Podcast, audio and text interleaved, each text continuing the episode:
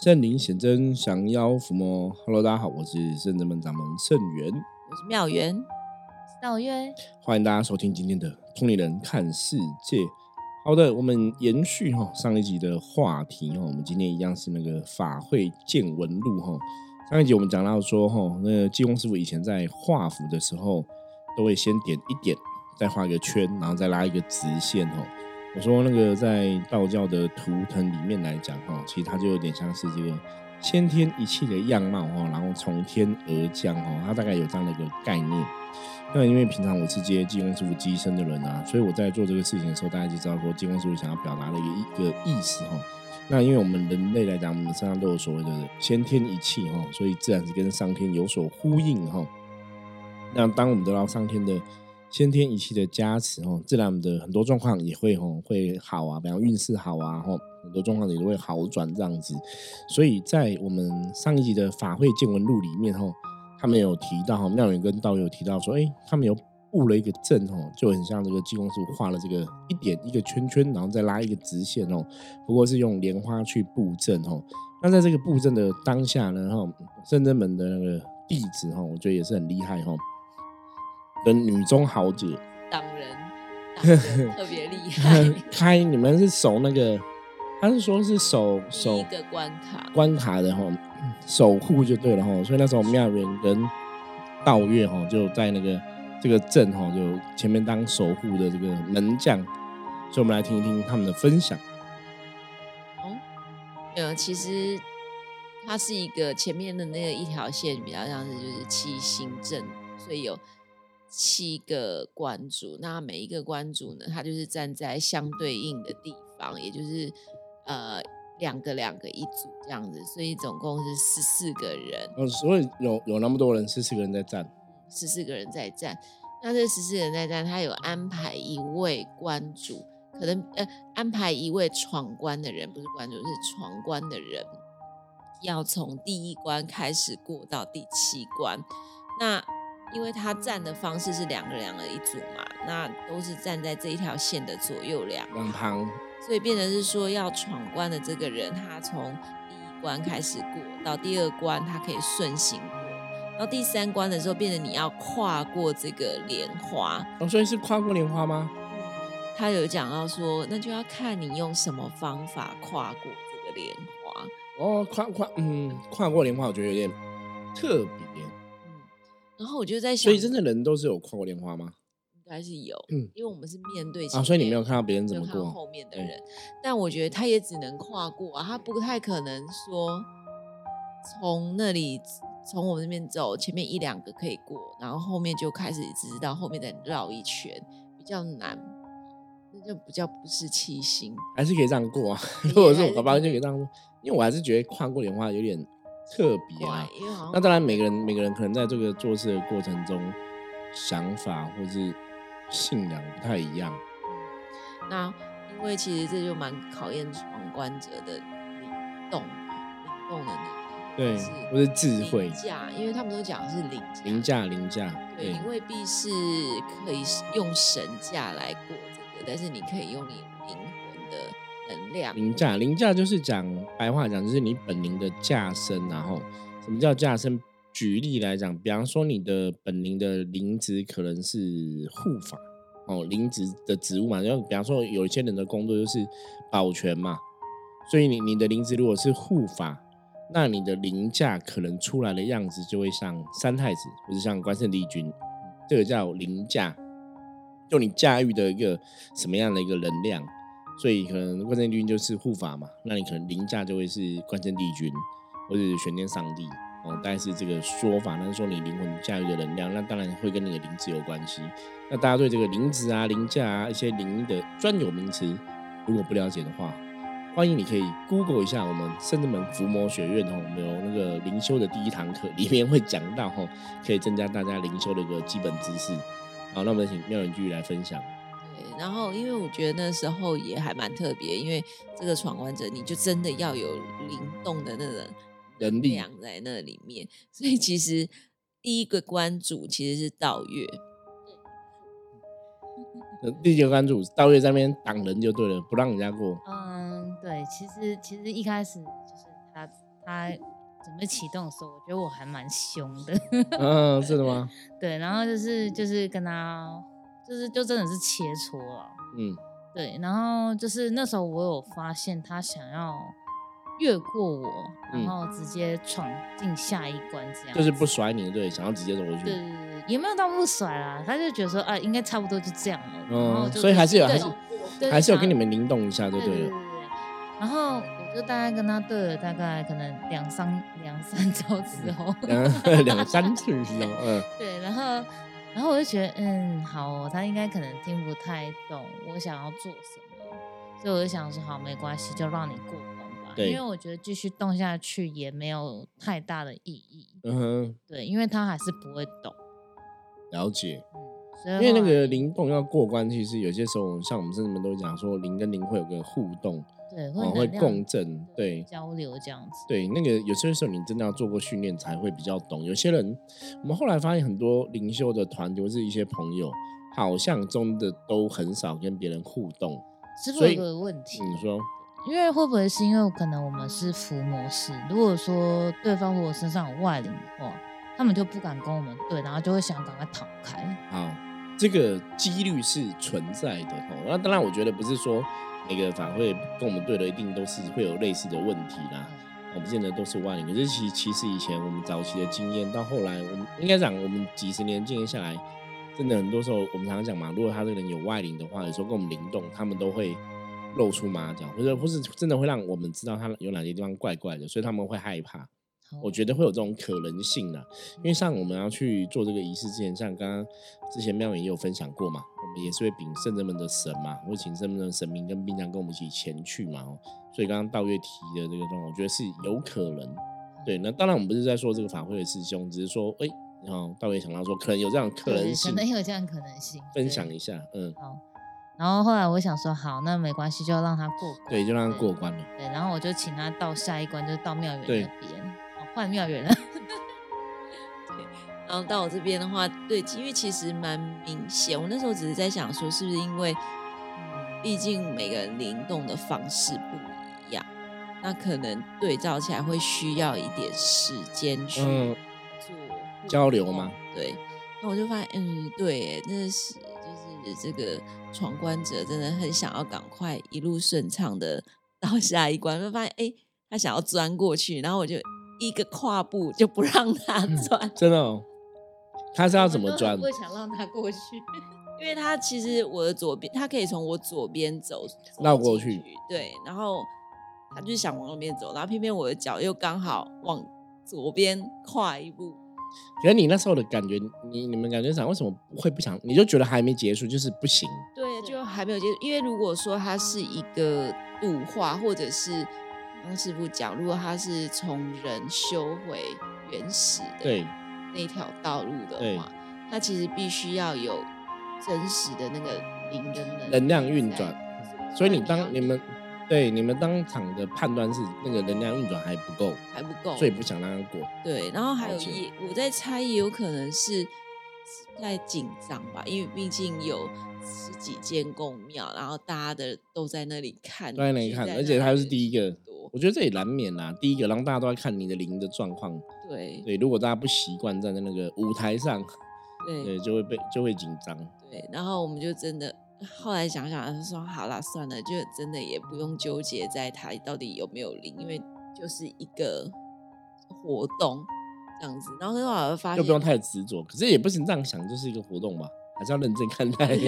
啊，对啊，然后后来想说啊，算了，还是让他过吧，就是后来还是有让他过下去。后来发现，好像到第二个关卡的时候，下一组人就真的过得蛮久的。就下就下一组人动很久，下下一组就是那也是认识的公庙的对所以他们守关守很久，就不让他过。对很久、哦非常非常久，因为那时候我就想说奇怪，为什么好像没什么声音，然后我就转过去看了一下，才发现哇，他们对超级超级超级了解，对，那也有可能就是对方可能真的不想那么轻松的让他过关，嗯对，，所以他们才对那么久。其实这个这个也是灵修的过程中，我觉得蛮特别的一环，尤其是在这种法会哈。如果他这个法会这个师兄用这样的一个证去演化，因为像这个这次的法会前面的主题我们有讲过嘛，他当然就是也是超度万灵的这个作用，可他有提到，他其实是让灵修的人，你在这个法会上可以提升你的灵性，所以你在做这个事情来当中，也在累积你的一些功德。可是你在做这个事情的状况，你也是在运转你的能量。所以我觉得去摆正去做这些事情，其实还是蛮有它的一个道理的。那就像刚刚妙言提到的，因为说我们刚刚说这个哦，你画一点，然后一个圈，然后再拉下来这个先天一切的感觉哈。因为刚刚前面我们有讨论过，妙言说，那为什么过关要从这个这个画下这个线，让再走回去到那个圈圈里？我说那个其实就是吼道教的说法，我们是从天而降嘛，降到人间嘛，所以你要循着这个从天而降的一个轨迹。再回到你原来去的地方哦，所以逻辑上来讲哦，我们常常在讲能量的世界哦，通灵人看见这个节目常跟大家分享能量，能量，能量。我们讲能量就是它还是有个逻辑可以依循，就是说如果你这个能量的一个布置或是能量的一个设计是有一个正确的逻辑，那那个道理应该基本上是可以相信的。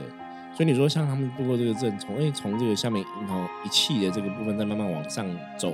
我觉得那个是蛮有道理的，对。然后你们今天互关还有发生什么有趣的事情？因为最后我记得太阳很大，听说大日如来来了。对，然后那时候我们就想说，他的那个闯关者一直到后面嘛，快接近最后的时候嘛，然后那个呃师伯他就讲，而且其实我那时候很认真看，真的。本来那时候因为是超过三四点了吧，三四点在做的，其实要傍晚的时间，对，已经是傍晚要夕阳的时候了。可是没想到就在那个时候，那个原本要西沉的那个太阳，忽然间又浮出来，我觉得大放光明，对，大放光明。听到师一直讲到开再开，哦，亏太阳星君啊，亏上吗？它不是大太阳星，是那个大日如来在开，对，然后再照，他好像是说照吧，因为那个地上有很多莲花，就是希望就是可以用这些能量，就是莲花的光光明，对，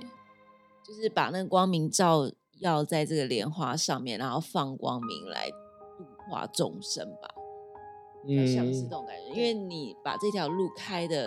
开光了，那大家众生就知道说我要往这条路走，哪条路可以走光明的道路，可以走到光明的地方去。不要像是这样，所以我就觉得真的好神哦，怎么会这样讲，然后天天空就照着就真的亮了，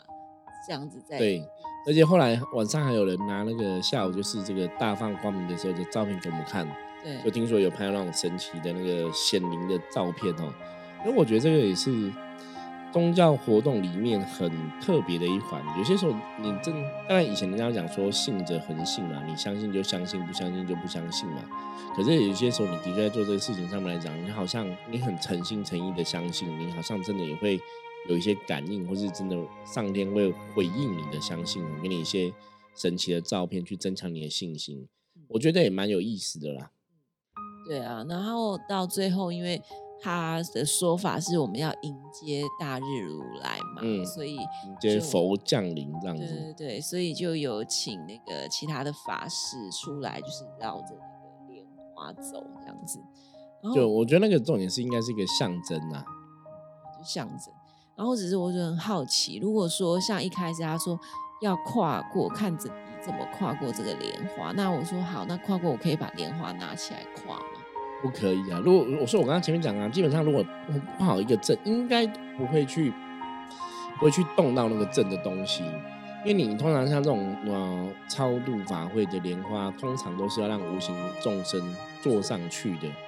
对你如果跨过，感觉好像也会不是很有礼貌。那你说再去动这个东西，因为它已经排好个阵了，那我们讲嘛，一个阵就是一个能量，那它已经排好了，你又去动它。感觉就会有点不太适宜吧，所以今天有人把莲花拿起来了吗？嗯，对，真的哦。对啊，因为可能是想说这样比较好走对，因为我看人蛮多的，都挤在一起的。因为后来他有请一个人坡切的师傅，就是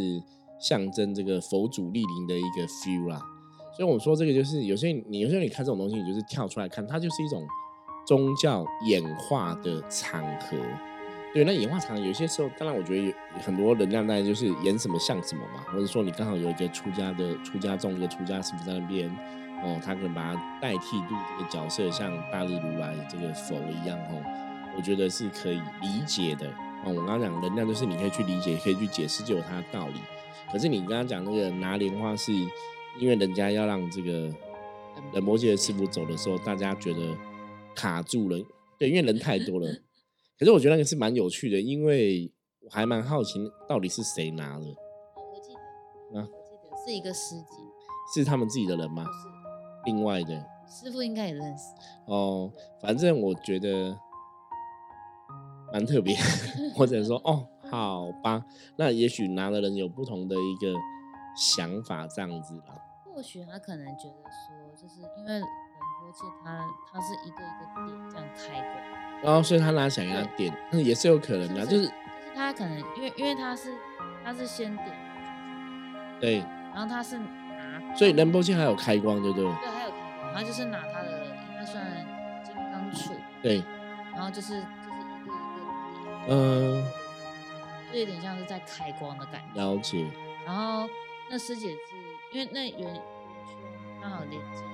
那圆圈刚好连接那一条线嘛，对。然后那条线的那第一朵莲花，然后就被拿起来，因为因为冷波切要画一个圆，对对，那就是要点那一个圆，所以他就是拿起第一朵莲花，然后让那个冷波切，然后跟大家走过去这样子，所以他就会觉得说，那可能这一个这一条线的莲花，因为还没有被点过，所以可以拿起来。哦，所以他就是要拿起来，哦，对，那有可能照他逻辑是这样子想啦。对，所以不然基本上应该是不会去动。那如果说他的逻辑是说，啊，反正这些莲花都还没有被开光加持过，刚刚只是在运一个正的能量，那那也许说请人波切帮忙点，有他的一个道理。哦，我觉得也许他内心是这样想的。那我觉得我们还是尊重他内心的想法。那只是说，圣正门是不会这样说。对，因为实物上圣正门，如果你如果说今天已经破好一个阵，它就是一个阵，你再把它破坏掉，那那个阵的能量当然就会。不一样吧？对哦，所以正一个阵，你你弄好之后，它就是有这样的一个能量的一个连接嘛。这个就像我讲最基本的，比方说像我们大部分修行的朋友都有带佛珠嘛。对。你如果今天佛珠掉了掉地上，它可能散了，它能量就是不一样。你把它串回来，你还是要重新去连接。嗯。所以你那个阵，如果说你这个人破了，他他你你要再让它启动，你还是要重新连接，那个能量才会连贯呢。理论上是这样说啦，可是如果说别人的做做法是，他就觉得哦，我现在这个必须要仁波切这个师傅点过之后才是启动，他可能觉得这才叫启动，前面只是在在运转，或者前面只是在彩排，因为过这在彩排，这才要启动。那那可能我觉得那个说法我也可以接受。那因为后来就是解释完之后，就是妙远跟我分享，就是他觉得这个能量，对我让他来讲啊。没有，我觉得，因为其实可能有的时候是一种仪式，嗯，对于这种仪式，要的是一种仪式感，还是真的要有能量运行？好，我们讲过很多次哦，在童年看这个拍摄的节目都讲过，基本上仪式感，它的确就会有能量产生，所以仪式感感这个东西是有它的道理的。对，所以你不管你在宗教的行为当中，它可能只是一个仪式，或者你只是去追求一种仪式感，基本上我觉得都会有帮助啦，都会有帮助。对啊，因为我只是想说，对啊，它如果是一个圆圈，可是不论那个圆圈怎么走，还是可以顺着走，根本不需要拿掉其中一个莲花。对啊，如果说我们是这么做法，我们可能就会顺着走吧，因为你如果莲花。除非嘛，就像你们刚刚前面你们之前上一集录的，它莲花可能只摆两旁，中间有个走道，所以你走走道就会觉得哎很合情合理嘛。可是如果它莲花只有排一串，你应该就还是会走旁边。对，理论上来讲是这样子啦。对，那你说好，它它是一串的，可是我们走旁边，那一样啊，旁边两旁两旁，像你们前面讲两旁两旁都有人在我顾嘛，那你怎么对？其实对一样可以对啊。我不像跨过电话，我还是跟跟人，因为你对定还是会有点距离嘛，你不是很贴近嘛，所以你在这边可以隔空还是可以应对，理论上是这样子。所以我不觉得隔空对的困难性是什么，就是会有困难，你一定要跨过去。我觉得第一个就是正摆好跨过去，让人家觉得怪怪的。那第二个部分，你说他弄好了之后，你再拿起来要去施法。比如说我刚刚讲嘛，除非说他在施法当下，他认为说，哎，这个莲花阵其实是没有启动能量，所以现在拿起来施法是可以的。我施完法再摆回去，我觉得也是一种做法。那只是说跟大家分享，我们甚至门做法，通常我们是先摆好再做。那先摆好再做的好处，是因为你摆好它就是一个完整的图腾，所以你在做的时候，你摆一个图腾，那你在做的时候，你也在观想这个图腾，所以它会其实是会加强这个能量。因为你因为你摆的就是一个图腾嘛，所以为什么灵修派大家可以常常看到灵修派很多时候去去山上啊，或是比较大的那种地方，他们可能会摆很多莲花地上做很多事情。通常我以前看到那种白图腾摆很厉害的，我都觉得哇，这是我也蛮佩服这些灵修的朋友，就是他们摆那种图腾啊，有些时候真的摆的很强哎，可能就是五色莲花、七色莲花、九色莲花，然后怎么摆摆，然后摆很多特别，有点像那是那个我忘。应该叫什么线？以前的不是那种外星人节目吗？那个麦田圈不是都有那种图吗？对不对？我觉得就是类似那样，我觉得都很厉害这样子。对啊，然后可是后来我又发现，哎，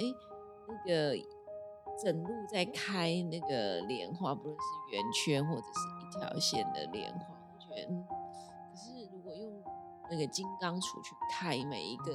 莲花，是不是好像有点？不太一样，因为对我来说，我印象中的金刚杵比较像是降妖伏魔的。所以理论上来讲，金刚杵应该是降妖伏魔的法器。可是如果说实物上来讲，当然我觉得法器是随着使用人的心念对对去变化。所以如果说啊，今天在指使这个仪式的法师，他可能这个金刚杵是有一个超度的作用。他可能点加持有超度作用，我觉得逻辑上是可以说得过去的。可是当然，因为我们不是密宗的专业人士嘛，哈，我觉得这如果有听密宗朋友，也是可以有机会跟我们分享你的看法哈。因为从我们粗浅的了解，密宗应该金刚杵是降妖伏魔的法器才对。那你说用金刚杵来开光莲花这个事情，除非是说这个执行仪式的师傅他是他是这样子脑袋是这样想的。所以那可能对他来讲的意义就是不一样了，所以那可能还是要看到这个当时执行的一些仁波切脑袋在想什么，因为我相信法器的确是可以千变万化，像我们甚至们有时候在使用法器，的确也是这样子。那我早期啊，曾经有遇过一个一个老师，那个是道教，也是道教的信仰的，他们是在教别人怎么修啊什么的，然后他就有说要帮那个安定什么，他就拿一个剑，然后那剑就指着那个对方的心心窝，然后就在施法。然后那时候就觉得，哎，感觉有点怪，剑这样不会伤到这个人吗？后来我就提出我的疑问，那我就发现说，他们的教法就这样子，他们其实是配合你的观想，这个这个可能是在帮你净化不好的东西，所以他们觉得这个剑拿在你的心窝这边砍来砍去不会伤到你。所以我刚刚讲嘛，这就是施法的人脑袋在想什么。不然你如果以一般我们的逻辑来讲，觉得剑这样子砍来砍，还是会破坏到这个当事人的能量啊。好，以上哈，我觉得听那个道月跟妙元分享哦，我觉得真的是真的发挥都蛮精彩的。你看我们这样简简单单聊了二十几分钟，又过去了哈。好，我们今天分享就到这里哈。我觉得接下来发挥还有很多的时间哦，相信每天都有不同的收获哈。因为我们最近听说，然后开始那个挂名呀哈，半夜要去哈这个渡万灵哈，要去接引万灵哈。那我们真的执行了这样的仪式之后，有什么心得再来跟大家分享哦。那我们今天分享就到这里。那一样哈，我们来看一下今天大环境负面能量状况如何哈。我们要用象棋占卜来给大家参考哈。看大环境状况，红马哈不错，连续两天哈，这个大环境都没有太多的负面能量哈。那红马有个重点就是布施哦，就是说你在做很多时候哈，你如果自己好哦，你也要怎样？把你的好跟别人分享哦，所以当你可以布施哦哦，可以把你的好或康可以跟别人分享哦，你的好也才会越来越好哦。所以红马有这样的一个提醒哦，大家今天在跟别人相处互动，要记得这样的一个重点。好，我是圣真门掌门圣元，大家如果喜欢我们节目的话，记得帮我们订阅、分享出去。任何问题的话，加入圣真门爱的官方账号跟我取得联系。好，我们下次见，拜拜。拜拜。